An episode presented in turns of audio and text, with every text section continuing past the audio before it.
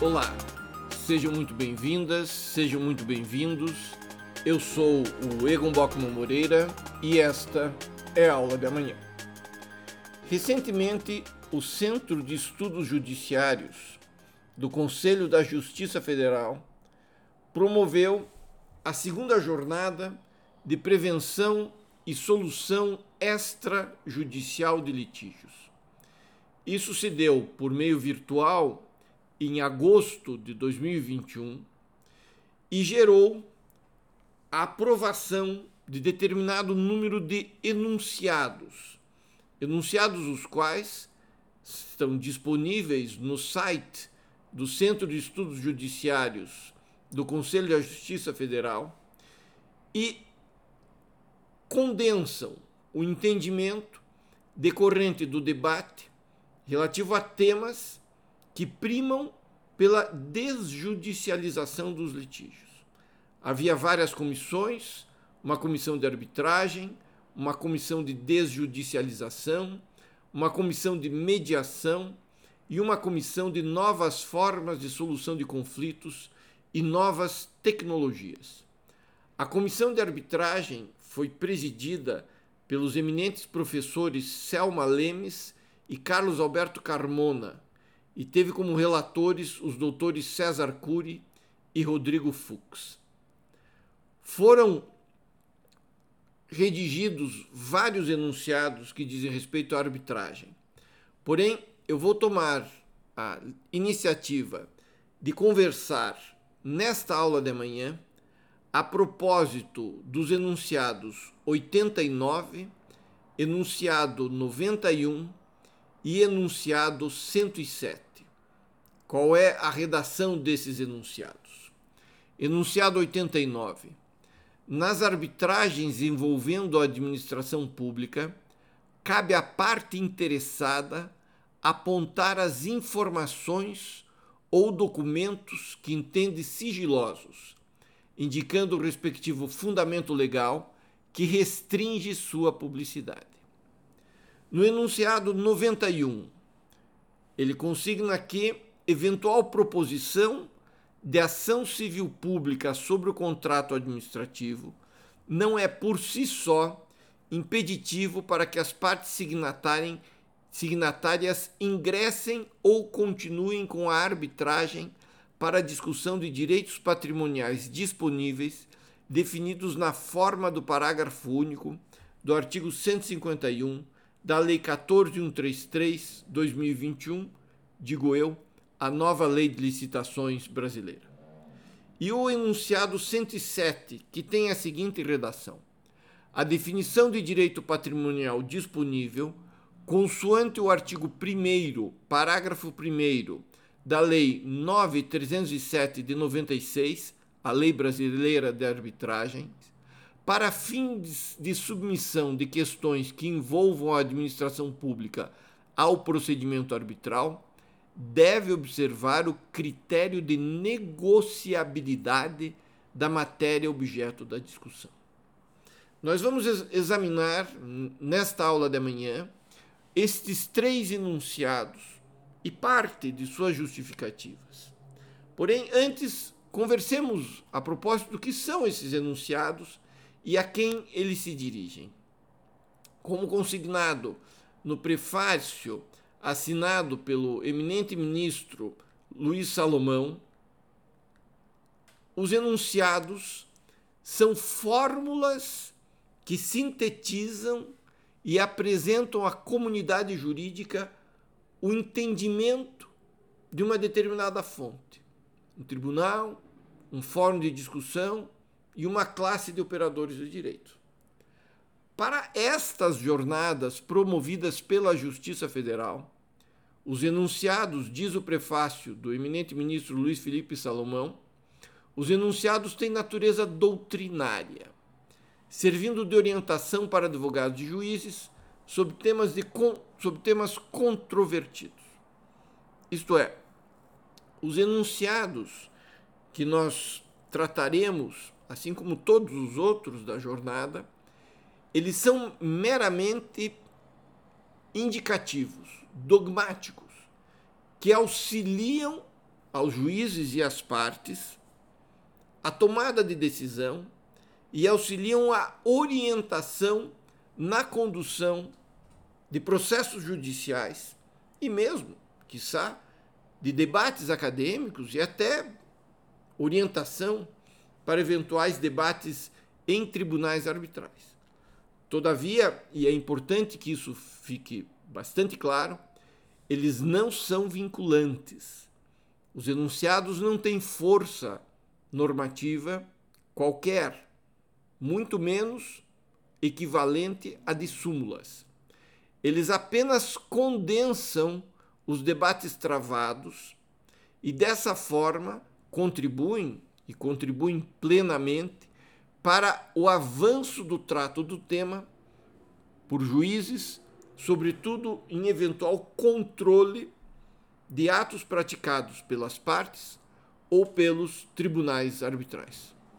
Por conseguinte, deixemos isso bem claro. São vários os enunciados, vários os enunciados que tratam de procedimentos arbitrais, inclusive aqueles envolvendo a administração pública, que são os que nós vamos tratar na aula de hoje.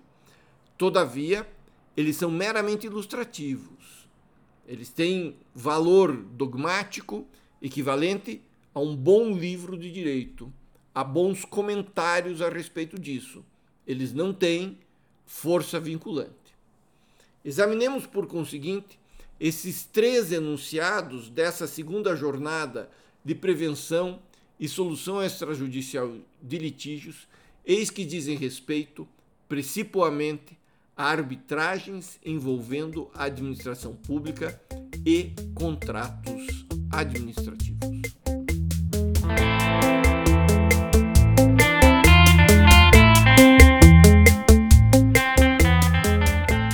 O primeiro dos enunciados a respeito do qual conversaremos é o enunciado 89, que peço licença para retomar a leitura.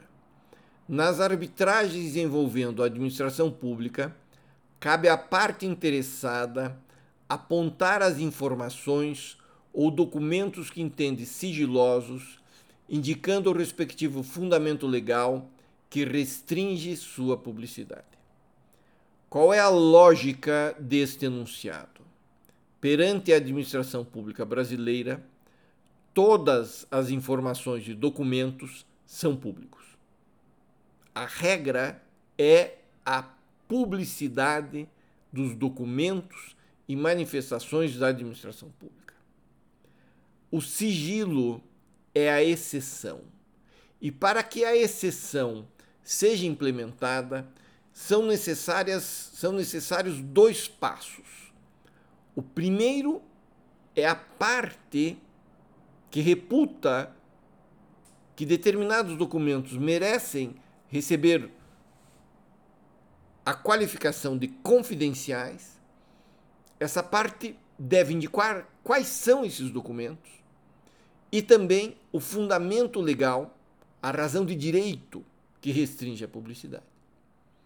Num segundo momento, com base nisso, especialmente depois de aberto contraditório ao ex-adverso na arbitragem, o tribunal arbitral decidirá pelo sigilo ou pela publicidade daquele documento. Como justifica, como apresentado na justificativa do enunciado.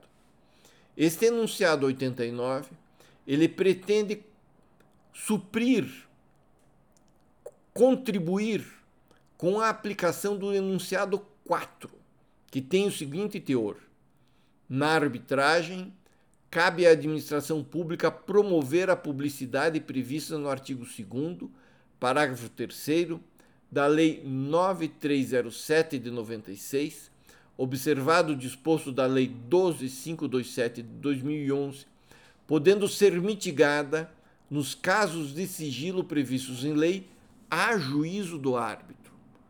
Por conseguinte, o enunciado 89, ele completa o enunciado 4 da primeira jornada, fazendo com que se saiba como será operacionalizada a decisão do tribunal arbitral pertinente ao sigilo ou não de determinados documentos.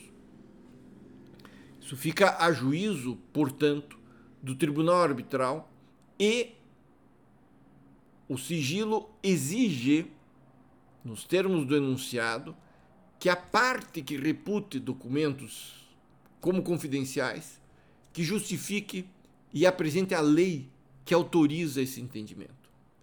E vejam bem, os enunciados eles não se dirigem a documentos juntados pela própria parte, muito embora isso seja o que de usual acontece. É perfeitamente possível que o ex-adverso, tendo tomado conhecimento da juntada de um documento que ele repute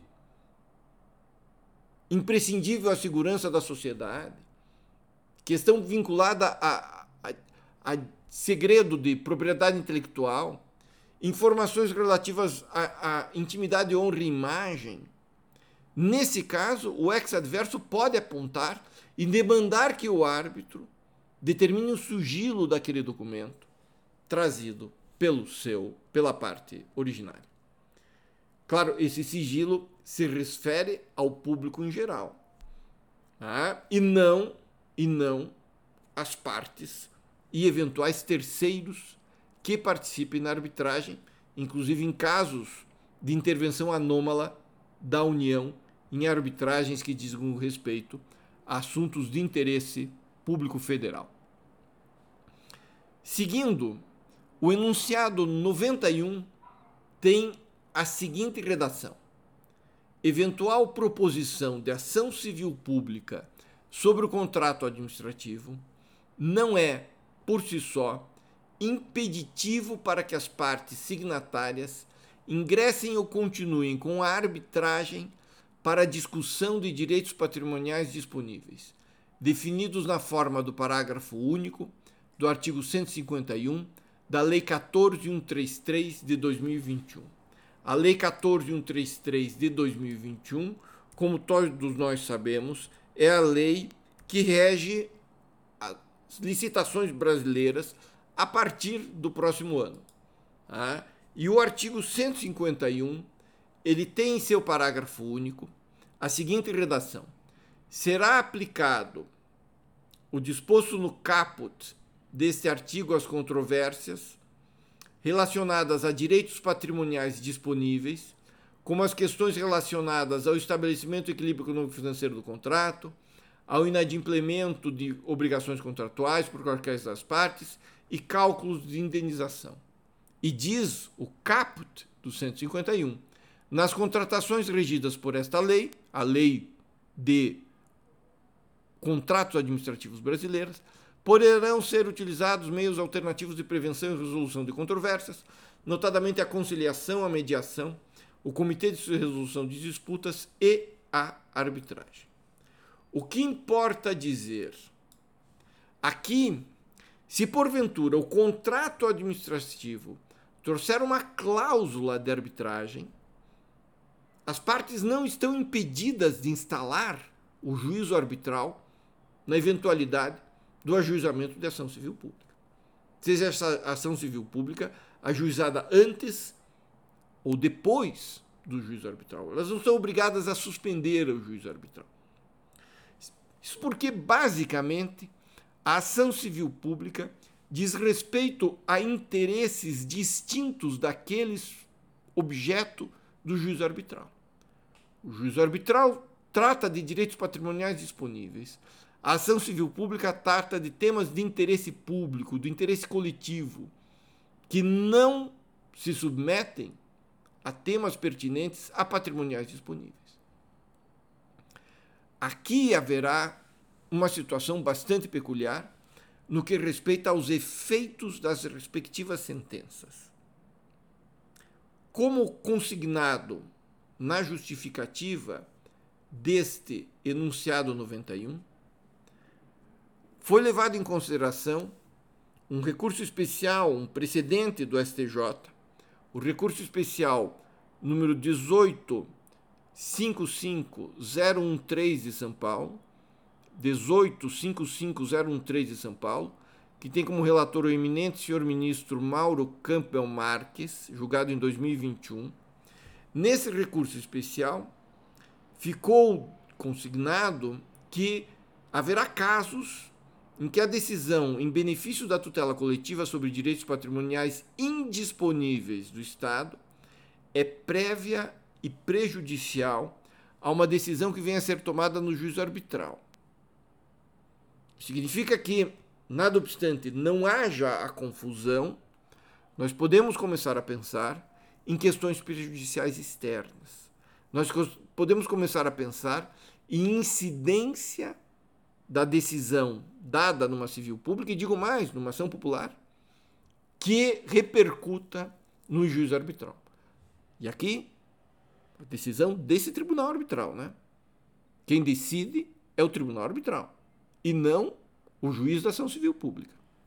E mais, se nós virmos o outro lado do espelho, fato é que a sentença arbitral ela é plenamente execuível e ela traz efeitos de coisa julgada material e pode ser levada à consideração para ser examinada e eventual cogitar de sua incidência no que respeita à ação civil pública.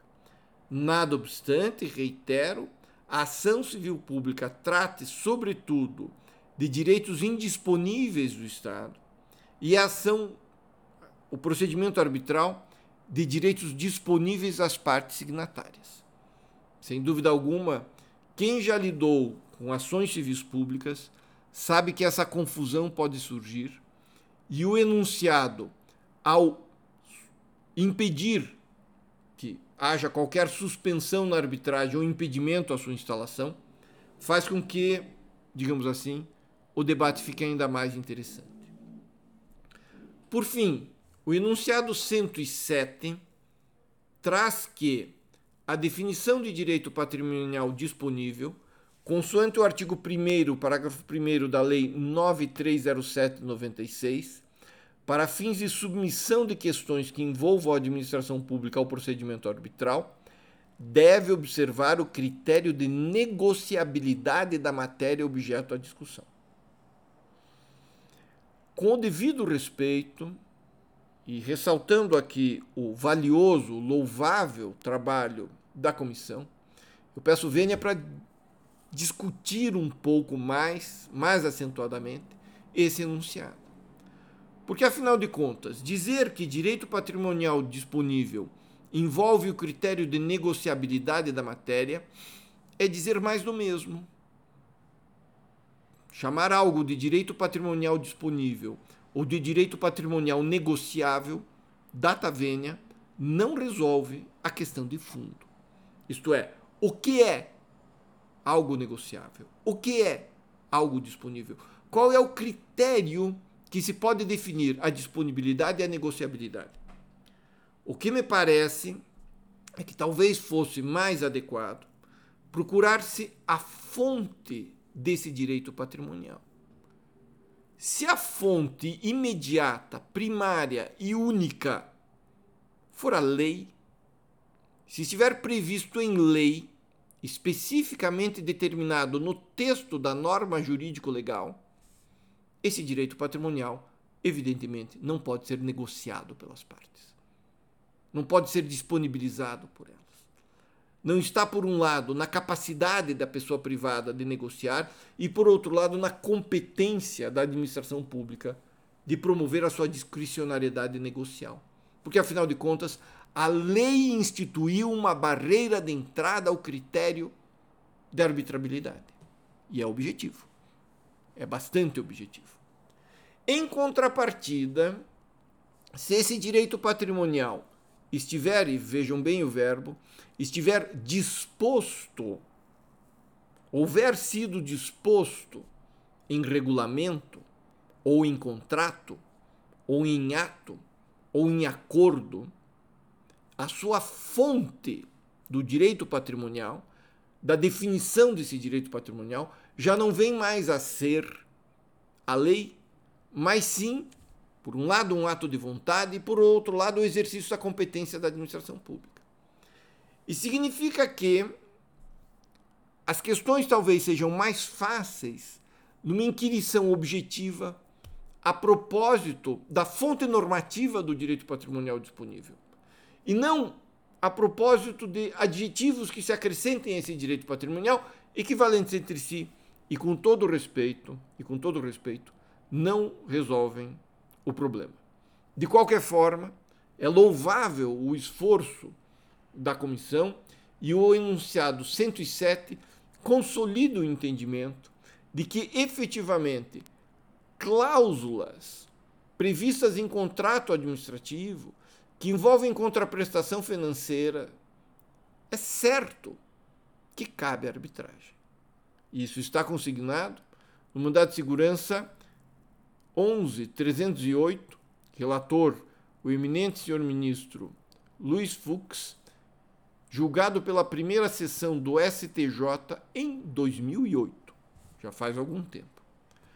Por conseguinte, é de se louvar que o Conselho Nacional de Justiça, o Conselho Federal de Justiça, promova essas jornadas e a sua Escola Nacional de Formação e Aperfeiçoamento de Magistrados promova o resultado desses enunciados. E talvez seja mais interessante ainda que esses enunciados tratam de prevenção e solução extrajudicial de litígios. Muito obrigado pela atenção e até a próxima aula.